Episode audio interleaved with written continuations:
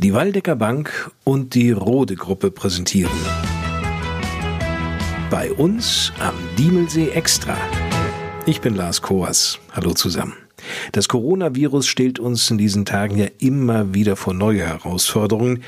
Viele von uns haben Sorgen um ihre Gesundheit, um ihre Angehörigen, aber auch um ihre wirtschaftliche Existenz. Da mag die Nachricht aus der Bundeshauptstadt einige Freiberufler und Selbstständige unter uns beruhigen die Diemelsees Bürgermeister Volker Becker an diesem Samstag erreichte. Für kleinere Unternehmen und Selbstständige soll es jetzt auch Soforthilfen vom Bund geben. Die Bundesregierung will kleine Unternehmen und Selbstständige in der Corona-Krise unterstützen. Sie sollen Soforthilfen in Höhe von bis zu 15.000 Euro erhalten. Das geht zumindest aus einem Gesetzesentwurf des Finanz- und Wirtschaftsministeriums hervor. Das Bundeskabinett soll gleich am kommenden Montag grünes Licht geben und dann soll das Gesetz noch in der nächsten Woche durch Bundestag und Bundesrat gehen. 150 Milliarden Euro. Die Bundesregierung will mit einem Nachtragshaushalt die Folgen der Corona-Pandemie abfedern. Die Summe sei Teil eines größeren Maßnahmepakets, kündigte Finanzminister Scholz an.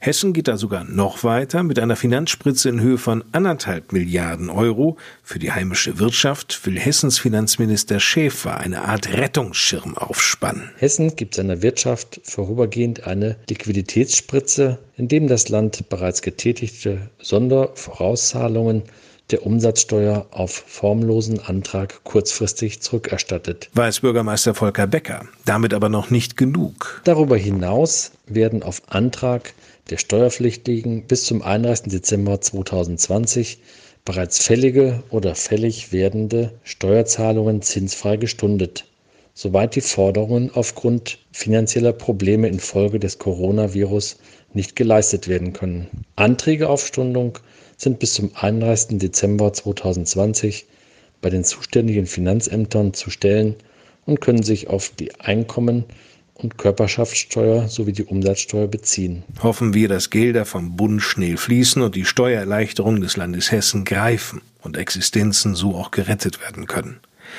Bei uns in Hessen haben sich laut Sozialministerium 1166 Menschen mit dem Coronavirus infiziert.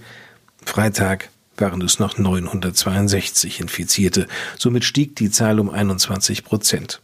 28 Corona-Fälle sind bis heute im Landkreis Waldeck-Frankenberg verzeichnet worden. Tendenz leider weiter steigend. Immer wieder taucht die Frage auf, wie lange wird uns die Sorge um eine Corona-Infektion oder die Corona-Krise im Griff haben? Die ehrliche Antwort vom Robert Koch Institut man weiß es nicht. Aber schon weil man die Menschen nun nicht ewig einsperren könne, heißt es dort, komme es nun auf die nächsten zwei, drei Wochen an. Das entspreche der Inkubationszeit von Corona. Und wenn man so lange Neuansteckungen vermeide, könne man die Infizierten dann behandeln und die Krankheit allmählich besiegen.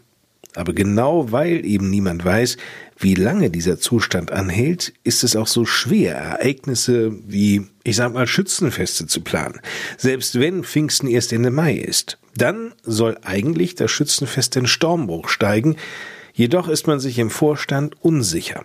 Der amtierende Schützenkönig und Vorsitzende des Schützenvereins Joachim Lahme. Meine Vorstandskollegen und ich behalten die aktuelle Situation natürlich im Blick und beschäftigen uns auch mit einer möglichen Verschiebung unseres Festes.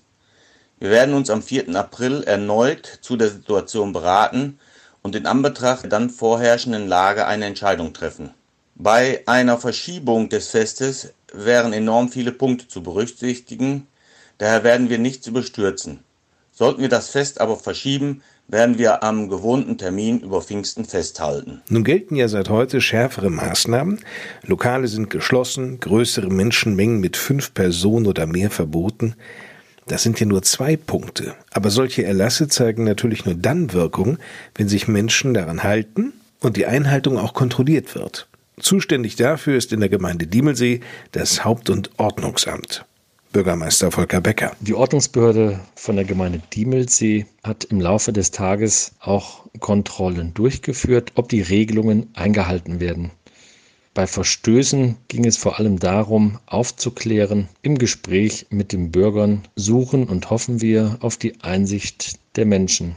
Sowohl Restaurantbetreiber, Gastronomie, Imbissbetriebe, aber auch Privatpersonen haben überwiegend die Maßnahmen des Landes akzeptiert und sich auch daran gehalten.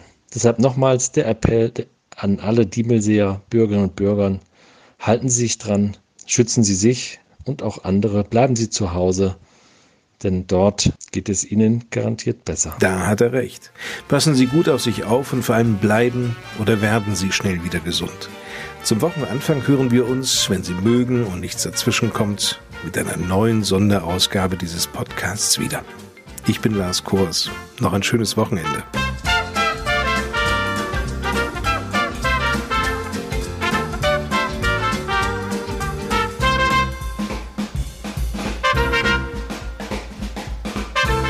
Bei uns am Diemelsee Extra wurde Ihnen präsentiert von der Waldecker Bank und der Rode Gruppe.